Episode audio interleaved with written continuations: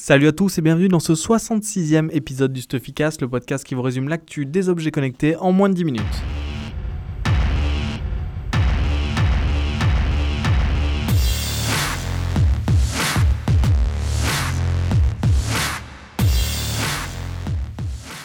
Alors je m'excuse déjà des deux semaines de pause du Stuffycast après le CES. J'ai eu un, besoin un petit peu de repos après euh, ces, 10 jours de folie là-bas.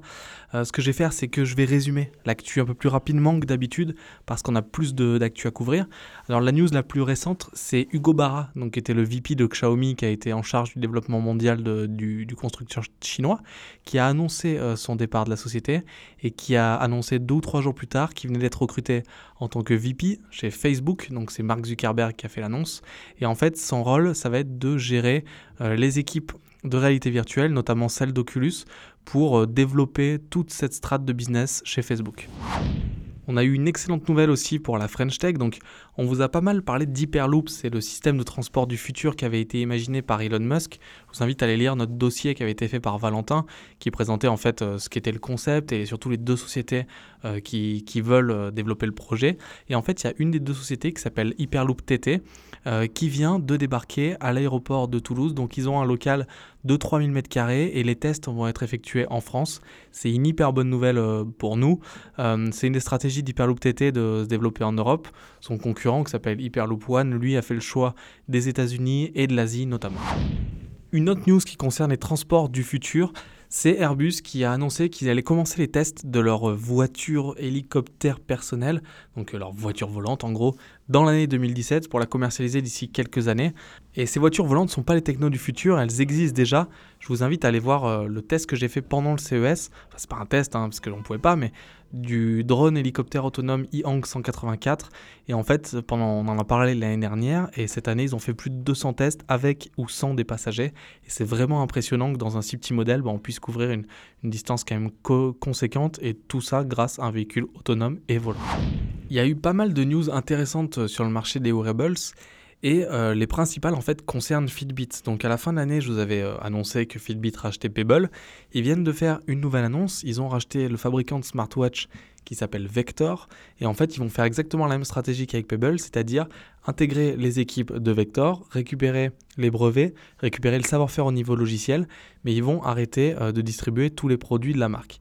Donc c'est intéressant parce que ça rentre dans la stratégie de Fitbit qui est vraiment de se focaliser cette année sur le logiciel. On a pu rencontrer Benoît Rimbaud au CES et c'était un petit peu le discours. Par contre, c'est quelque chose qu'on attendait moins. Euh, il y a des sites qui ont fait part d'une tentative de rachat de Jobon par Fitbit. C'est un peu plus étonnant.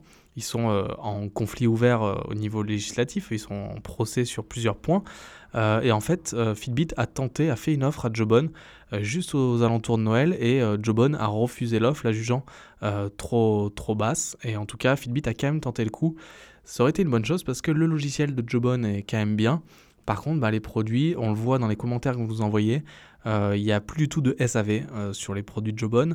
Euh, ils ont quand même tendance à casser très facilement. Donc, si le savoir-faire de Fitbit au niveau hardware est couplé au savoir-faire logiciel de Jobon, ça pourrait faire quand même des bracelets excellents. Mais bon, Jobon a refusé et veut s'en sortir seul ou trouver d'autres investisseurs. En tout cas, ça ne sera pas, pour l'instant, Fitbit. Il y a eu une énorme news sur le marché des drones, donc euh, DJI continue euh, de, mener ce marché. Et en fait, je ne sais pas si vous vous rappelez du projet Lily, ça avait fait un carton il y a un an, un an et demi euh, sur les réseaux sociaux avec la vidéo. C'était un drone entièrement autonome qui en fait suivait la personne qui était visée.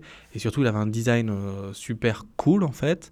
Et il était annoncé comme waterproof. En tout cas, il avait fait un vrai carton. Il y avait eu 60 000 précommandes, donc ça veut dire 34 millions de dollars récoltés par la boîte et la société a annoncé que le drone ne sortirait jamais. Ils n'ont pas réussi à avoir assez de financement pour lancer euh, la production. Les banques n'ont pas voulu les suivre et les investisseurs privés non plus. La chose positive, c'est que tous euh, les backers, tous ceux qui avaient précommandé, euh, seront remboursés. Normalement, vous avez déjà dû être remboursé si vous avez précommandé. Mais en tout cas, ça montre bien que les projets de crowdfunding, c'est souvent des belles idées. Après, c'est très compliqué euh, de faire une belle exécution pour ces produits-là. Et c'est bien dommage parce que le Lily avait été vraiment un bon mélange d'idées et de design. Même si maintenant, les drones qui sont sur le marché arrivent à faire de l'auto-follow assez facilement. Mais bon, en tout cas, c'est un gros fail, un gros gros fail au niveau crowdfunding de ces, de ces dernières années.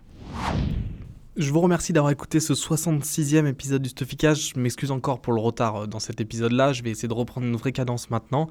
Si vous l'avez aimé, bah, laissez-nous une petite note, un petit commentaire sur iTunes, sur la plateforme sur laquelle vous écoutez. Si vous aimez ce qu'on fait, euh, venez vraiment vous abonner à la chaîne YouTube.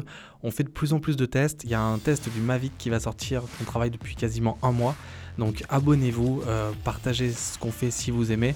Et dans tous les cas, moi, bah, je suis là. Hein, et je vous donne rendez-vous la semaine prochaine pour toujours plus d'actu sur les objets connectés et l'innovation. À la semaine prochaine.